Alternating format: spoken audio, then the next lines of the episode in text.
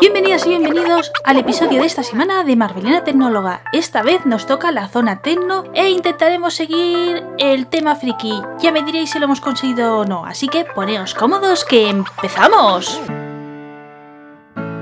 Y os aviso que esta vez es muy especial porque después de mucho tiempo vuelve a pasar por este humilde espacio Manolico RM, nuestro primer colaborador de Marveliana Tecnóloga. Hola a todos, ya tenía ganas de volver por estos lares y poder compartir con vosotros un buen rato. Compañero, no sabías las ganas que tenía de volver a tenerte por estos lares, se te ha echado muchísimo de menos. Así que desde ya os aviso a todos los oyentes que este episodio lo disfruto doblemente lo primero porque es un episodio que es el regreso pues de este colaborador que tanto aprecio. Pero es que además va a hablarnos de un elemento que aunque lleva años entre nosotros, muchos las acaban de descubrir, que son las impresoras 3D.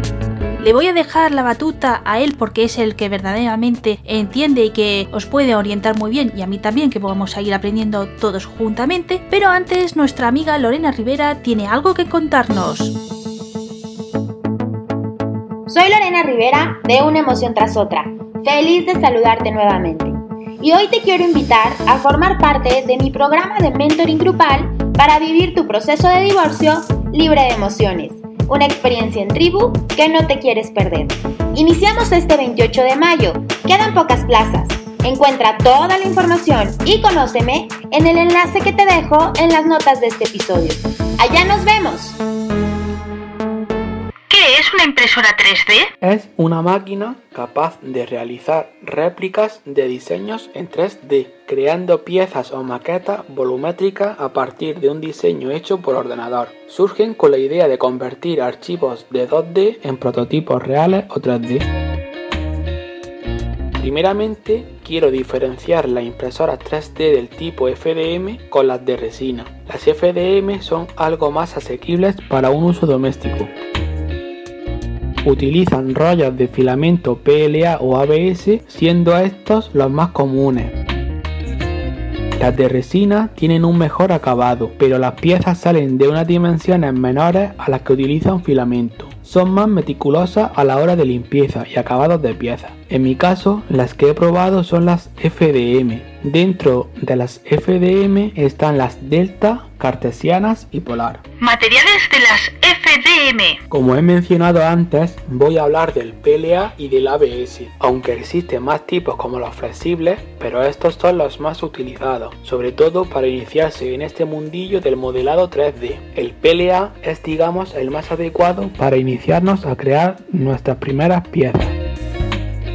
Es un filamento basado en almidón de maíz, raíces de tapioca o caña de azúcar. Por otra parte, el ABS es un filamento termoplástico derivado del petróleo, conocido principalmente por su buena resistencia a las bajas temperaturas y a su peso liviano. Tipos de impresoras dentro de las FDM. Impresoras 3D cartesianas es el tipo de impresora FDM más común que hay en el mercado. Reciben este nombre debido a que utilizan un sistema de coordenadas dimensionales, el eje X, Y y Z, que se utiliza para determinar dónde y cómo moverse en tres dimensiones. Estos son utilizados para determinar la correcta localización del cabezal de impresión y corregir la dirección del movimiento. Impresoras 3D La diferencia entre esta máquina con respecto a las cartesianas es que esta utiliza las coordenadas polares para imprimir en 3D. Los conjuntos de coordenadas describen puntos en una cuadrícula circular en lugar de un cuadrado, no determinados por los ejes X, Y y Z pero con ángulo y longitud. Esto significa que la cama de impresión gira y la cabeza de impresión puede moverse hacia arriba, abajo, izquierda o derecha y el extrusor puede moverse de arriba a abajo. Impresoras 3D Delta. Las impresoras Delta están ganando gran popularidad. Trabajan con coordenadas cartesianas y sus características principales son la gama de impresión circular combinada con el extrusor que se fija por encima con una configuración triangular. A esto se le atribuye el nombre delta. Cada dispositivo puede moverse hacia arriba y hacia abajo, lo que permite que el cabezal de impresión se mueva en tres dimensiones. Estas impresoras funden el plástico construyendo con él capas muy finas sobrepuestas para crear el objeto. Estos materiales admiten el pulido posterior de la pieza al contrario que las impresoras 3D de tinta. La ventaja es que las piezas son más resistentes, aunque el proceso es más lento y más costoso. La tecnología FDO o FOFO es la más extendida se funden los filamentos en una o más cabezas de extrusión que depositan el plástico por capa, siendo impresoras utilizadas habitualmente para protocolado rápido, incluso para fabricación de piezas para la misma impresora y en robótica. Tienen un enorme potencial y son las que mayor presencia tienen en el mercado. Páginas de diseño descargables para nuestras impresoras. Podemos encontrar plataformas donde poder subir nuestros diseños, compartirlos con una amplia comunidad y probar piezas de otros diseñadores, como por ejemplo Cults, Thingiverse, My Mini Factory o Yegi. Herramientas de diseño 3D. El programa de diseño que yo he utilizado es el Fusion 360, pero existen muchos otros, como por ejemplo Blender, FreeCAD, Katia, DraftSig, OpenSCAD, SolidWorks, Tinkercad, AutoCAD o Cinema 4D. ¿Qué podemos realizar con las impresoras 3D? Si lo utilizamos como hobby de forma casera, podemos hacer nuestros propios objetos de forma sencilla y sin necesidad de utilizar herramientas complejas. Si nos adentramos un poco más en este mundillo, podemos sacar modelos de estructura y mecanismos complejos, difíciles de mecanizar y producir con técnicas más convencionales. Por otra parte, en el ámbito más profesional, como es el uso médico, están saliendo prótesis de bajo coste y diseño libre por organizaciones como RoboHand, que ponen de manifiesto que las prótesis comerciales están en muchos casos excesivamente sobrevaloradas, como la bioimpresión de tejido, en la que China lleva la delantera con un plan de financiación de 500 millones de dólares. Perdona Manolo que te corte esta magistral explicación que nos estás dando. No he querido hacerlo antes porque es una información valiosa, pero es que precisamente conozco a las impresoras 3D de hace años por este campo, no en el tema de medicina humana, sino veterinaria. Y es que las prótesis con los animales son muy costosas porque piden una personalización de cada caso que hace que sean inviable económicamente. Bueno, esa era la realidad antes de las impresoras 3D, porque cuando llegaron ellas revolucionaron el patio a positivo. Y todo esto es posible porque tenemos al animal cerca de la producción de la prótesis. O sea, no estamos hablando de que nos la tengan que crear desde Alemania como ocurría, entonces tenías que ir midiendo o la persona se movía, la iba creando, te la traía y las modificaciones iban a ir lentamente, sino puedes tener la impresora al lado del animal con lo que los eh, proyectos pueden ser más rápidos, más versátiles y que al animal al final le llegue una solución útil y rápidamente. Los casos que conocí yo, el implementar este tipo de prótesis mejoró muchísimo la calidad de vida de esos animales. Concretamente eran loros que habían perdido el pico de superior, con lo que no podían alimentarse por sí mismos y les creaban muchas infecciones eh, vocales. Y la verdad que a mí me creaban muchos debates éticos de si era correcto tener a esos animales en ese estado o no. En cuanto nos llegaron estos proyectos de impresoras 3D, le pudimos poner los picos, os aseguro que es que mejoró muchísimo y desde entonces soy de la misma opinión que Manolo de que esta tecnología sanitariamente se debería implementar más. Hecha esta anécdota de agua en las cebolletas que os acabo de dar, que me disculpo por ello, porque a lo mejor ha sido un poco tostón y me he desviado mucho. Manolo, por favor, sigue con esta clase magistral que nos estás dando. ¿Cómo crear nuestras piezas 3D? Primer paso, tener nuestro diseño. Podemos descargar diseños de otros desarrolladores, ya sea de forma gratuita o pagándoles un precio que ellos estipulen por sus diseños. O bien podemos crearlos nosotros mismos con las herramientas mencionadas anteriormente. Una vez tenemos el diseño, viene guardado en un fichero con extensión STL. Bien, pues ahora tenemos que traducir ese diseño al lenguaje que entienda nuestra impresora. Para ello podemos utilizar un programa bastante conocido en este mundo llamado Cura. En este programa abrimos nuestro diseño STL, lo configuramos a nuestro gusto en dimensiones, calidad, relleno o número de capas y al guardar estas propiedades nos generará un fichero con extensión OBJ. Ahora y así nuestra impresora es capaz de leer nuestro diseño y es capaz de imprimirlo. Para ello podemos conectar la impresora al PC mediante un cable USB o lo que es más cómodo, pasando nuestro diseño a una tarjeta SD, la conectamos a la impresora y desde el menú seleccionamos nuestro diseño, precalentamos los componentes de extrusión y ya lo tenemos listo para imprimir. Después de imprimir nuestras piezas, si teníamos bien configurada nuestra impresora y las opciones del cura son óptimas, suelen salir unas piezas bastante buenas. Pero si quieres llevar tus piezas a un mejor acabado, es recomendable hacerles un postprocesado. Esto consiste en mejorarlas, pero el proceso de mejora cambia según el tipo de filamento usado. Si hemos utilizado PLA con papeles de lija y abundante agua se pueden pulir las imperfecciones. Luego se les puede dar una mano de pintura y quedan mejor. Si por lo contrario has usado ABS, el acabado será muy bueno, pero el postprocesado es muy delicado. Hay que preparar unas cajas herméticas con un fondo en el que se echa acetona y dejar nuestras piezas ahí durante unas horas para que la reacción química del vapor de la acetona haga que la pieza se pula. Como veis, es un proceso un poco tóxico en el que hay que tenerlo todo muy ventilado y hay que tener mucha precaución.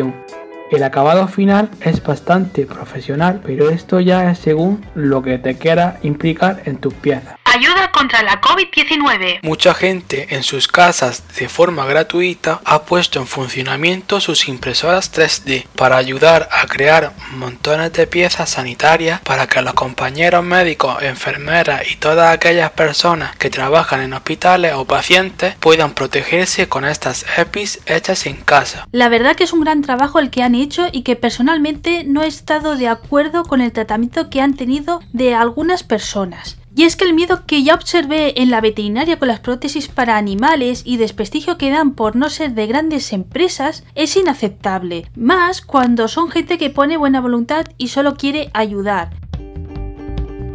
Es nuevamente un miedo a la tecnología y lógico que por ello me gusta Manolo que lo hayas mencionado. Desde aquí les doy las gracias a todos esos makers por esa gran labor que han hecho. Para cerrar este episodio de impresoras 3D, me gustaría hablaros del caso Nefertiti y el debate ético que se crea por las falsificaciones, pero debo reconocer que tengo un poco de laguna, porque fue un tema que escuché hace tiempo en un podcast y no lo tengo muy fresco. No te preocupes, Manolo, ya sabes que por aquí nos encanta debatir y que demos todos nuestros puntos de vista, así que sin ningún reparo, por favor, comparte lo que recuerdas. Pues resulta que en un museo tiene una figura de la faraona Nefertiti, que es una réplica o algo similar, y la peculiaridad es que podías descargarte los ficheros escaneados tal cual es esa pieza. Con esto quiero decir que detalles como grietas y desgaste por el tiempo los podemos conseguir. Espera, ¿me estás diciendo que podemos tener tal cual la figura del museo en nuestra casa? Así es, Head, pero hay un detalle que me preocupa y que no plantea. ¿Son por lo tanto falsificaciones de esta réplica? Ostras, pues la verdad es que no me había planteado este elemento que nos acabas de poner encima de la mesa. Quizás esto es porque estoy acostumbrada a las figuras que se ven claramente que son creaciones 3D. Pero claro, según el nivel de copia, pues sí podría tomarse como una falsificación. ¿Qué quieres que te diga? Quizá la cosa está relacionada en el espíritu de cuando se crea esa pieza. A ver, me intento explicar. Hablo del fin del creador, porque no es lo mismo que alguien haga esa figura y la tenga en casa o regale a alguien que le guste Egipto, ya cogiendo el tema de Nefertiti, a que lo ponga a la venta o haga pasarlo como un original. Exacto, Head. Yo también creo que si es un elemento decorativo no hace daño y que se realice pues no lo veo mal. Pero claro, si alguien empieza a utilizarlo para el fin lucrativo ya es falsificación y esto pues me parece mal. No sé si a los oyentes de Marveliana Tecnóloga pensarán como nosotros. Pues mira, para resolver este misterio toca que respondan ellos, así que os lanzo la pregunta de ¿qué pensáis de este nivel de falsificación? Y más concretamente si podéis opinar sobre el caso de la figura de Nefertiti, ya que es el caso que nos ha traído Manolo, pues nos encantará más saber vuestra opinión. Recuerdo o informo por si tenemos algún nuevo oyente de que la podéis hacer llegar en los comentarios del audio, en Twitter o en nuestro grupo de Telegram. Con esta pregunta finaliza la parte de la impresora 3D, pero ya sabéis que la zona Tecno tiene otra parte, así que antes de cerrar el episodio damos paso al... Y el sello de la capitana de este programa es para...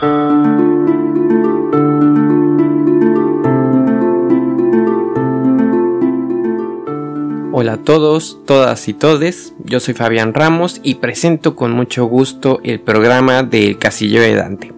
Un podcast donde en cada episodio les iré hablando principalmente de novelas de ciencia ficción y fantasía. Algunas muy clásicas, otras más modernas, pero también metiendo un poco de series, películas, animes, mangas, cómics y hasta un poquito de videojuegos. Esto sobre todo para hacerles más amena la tarea de leer y puedan empaparse de estas historias que nos llevan al espacio exterior o nos transportan a mundos mágicos en todos los formatos. Porque sí, las historias viven en todos los rincones. Recuerdo yo justo ya hace algunos años, ya hace bastantitos años de hecho, cuando los blogs y sobre todo los foros de internet eran todavía muy populares, haberme topado con un podcast que llamó mucho mi atención. Quienes sepan de podcasts literarios quizás alguna vez se hayan topado con la biblioteca de Trantor. Bueno, ese proyecto fue mi primer acercamiento al mundo del podcasting. De hecho, hasta recuerdo haber contribuido con las portadas cuando aún trabajaba en ese entonces como diseñador gráfico. Fueron audios inspiradores de los que quise retomar un poco su esencia e intentar plasmarla en mi proyecto de El Castillo de Dante. Claro que personas como Vanessa lo hacen ver muy fácil, pero pues el podcasting es una aventura a la que poco a poco le vamos agarrando la práctica. Así que pues yo espero me acompañen, están invitados a escucharme, platicar conmigo en mis redes sociales, donde lo que más me gusta es sobre todo compartir todas estas historias que como ya les mencioné, pues creo yo viven en todos los formatos. Estamos en iBox, mi plataforma favorita, o también me pueden encontrar en Spotify.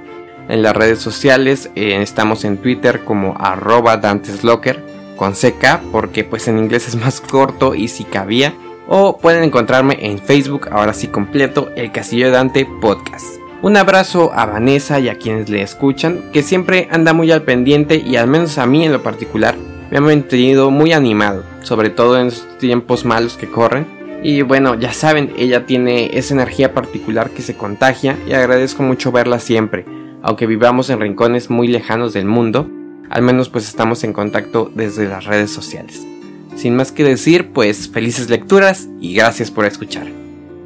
Como habéis podido constatar vosotros mismos, Fabián es todo un amor. A mí me deja siempre sin palabras cuando se dirige a mí y me siento muy afortunada de poder decir de que lo tengo como amistad. Comentaros de que su podcast de verdad vale muchísimo la pena y que si os gusta el género de libros, el tema de mangas y animes, pues es 100% recomendable. Y si encima sois tuiteros, os animo también a seguirlo por esa red social porque apoya muchísimo y la verdad que nunca falla. Ya me lo demostró en el especial de heroínas Marvel, que fue de los primeros que se animó y analizó, si no recuerdo mal, Miss Marvel. Y ahora con este sello, pues me ha hecho un favor que la verdad le voy a deber la vida siempre.